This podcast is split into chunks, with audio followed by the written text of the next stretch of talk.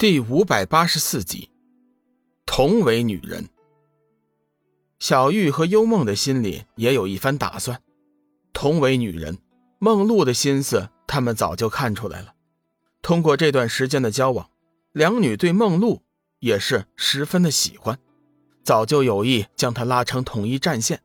这会儿眼见龙宇有些意思，不但是没有生气，反而还为梦露开心。龙宇生怕醉仙在这件事情上过多的纠缠，急忙说：“对，幽梦说的对，我们还是先找一处雅间吧。”店内的侍者早就在一旁候着了，眼见龙宇招手，急忙陪着笑脸过来：“呃，几几位贵客，你们的雅间，本店早就为你们准备好了，请随我上二楼来。”随即，龙宇一行人就跟随着侍者进入了二楼雅间。龙宇对醉仙的感觉很好，为了表示自己的尊敬，特意将他让了上座，自己在一旁作陪。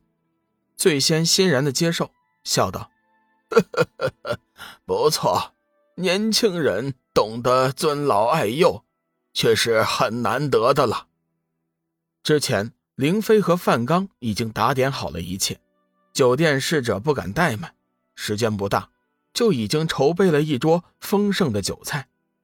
醉仙果然是嗜酒如命，饭菜还没吃上几口，酒店特酿的青碧春已经喝了七八斤了，只把侍者看得咂舌。一般的酒水对散仙和修真来说根本就没什么滋味，而且就算你喝再多，也不可能有醉意。但是此店的青碧春却是非同一般，据说是上古遗留下来的酿酒方子，即便是散仙。甚至说是仙人喝多了，他也会醉酒。乱阁地域特殊，人员复杂，神仙居的青碧春远近闻名，多有散仙、散妖、仙人前来喝酒。不过一次性喝了七八斤还不醉的散仙，逝者却是从来没有见过。不错，这酒实在是够味儿啊！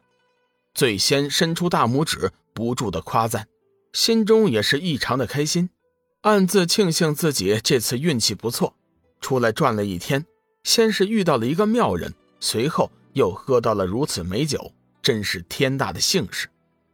龙宇虽然不知道醉仙心里的想法，但是看到他那嗜酒如命的样子，也是投其所好，直接干脆的拿出了一块双彩晶石，交给了侍者，并嘱咐道：“这些钱是用来买酒的。”醉仙大哥喝多少，你们就搬多少上来。逝者也是见过大世面的，但是却从来没有见过有人用双彩晶石用来买酒的。不可否认，青碧春确实不错，但是这东西再好，它也只是一种闲暇之余消遣的玩物，比起双彩晶石的价值来说，根本就没法比。这位贵客要要不了这么多呀，你还是给些金币吧。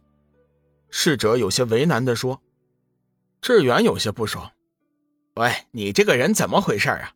我老大说的话还不好使吗？我老大叫你怎么做你就怎么做，否则别怪我对你不客气。”侍者哭丧着脸道：“几位贵客，你们就别耍我了，真的要不了这么多钱呢。”龙宇微微一笑：“ 没关系，你全部拿走吧，除了酒钱。”剩余的，就算是我赏给你的小费。侍者闻言，身形猛地一颤，一脸的难以置信。他实在是无法想象，乱阁之内真会有人出手如此的大方。大凡生活在乱阁的人都知道，这里虽然是自由之地，但是资源却是十分的短缺，尤其是双彩以上的能够供人修炼的晶石，更是少得可怜。怎么着还不去吗？志远瞪了侍者一眼，催促道。侍者这才反应过来，急忙捧起那颗双彩晶石，飞了似的离开了雅间。随即，一坛坛的青碧春就被搬了上来。酒店的老板似乎也从侍者那里了解到了龙宇一行人的阔绰，陪着笑，亲自走进了雅间，询问服务是否周到。龙宇暗暗发笑。狗屁的无欲无求，还不都是一个德行？啊，我们对酒店的服务很满意，有需要的话会叫你的。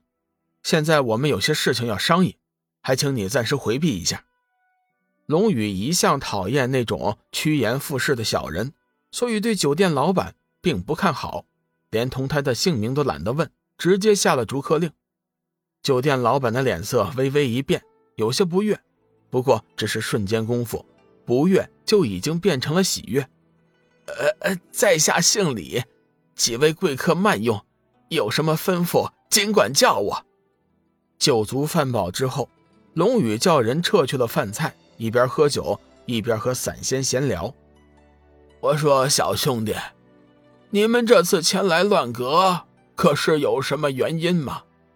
如果没有什么事情的话，你们最好不要进去乱阁内城。两人聊了一会儿，醉仙突然认真嘱咐，龙宇微微动容，急忙道：“不知醉仙大哥对这乱阁可熟啊？能否为我们说说乱阁的情况啊？”“是啊，前辈为我们说说这里的情况吧。来之前，我们也收集了一些资料，但是那些资料都已经过时了。”乱阁这些年似乎发生了很大的变化。说话的是幽梦，他觉得最先为人亲切，好交往，索性就大胆的提问了。最先笑了笑：“嗯，你们得到的信息确实已经过时了。乱阁现在已经分成了内城、外城。内城的情况呢，和当年的乱阁有些相近，不过外城就不同了。”诸界之内，任何族类，不管善恶好坏，都可以来到这里生活做交易。龙宇急忙问道：“醉仙大哥，难道内城真的只有内心邪恶的人才可以进去吗？”醉仙眼中一道不为人知的异色，脸色微微一变：“谁告诉你们说的是邪恶之辈才能进去啊？”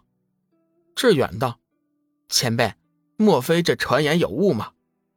哎，你先告诉我，你们的消息到底是从哪儿来的呀？醉仙依旧问道。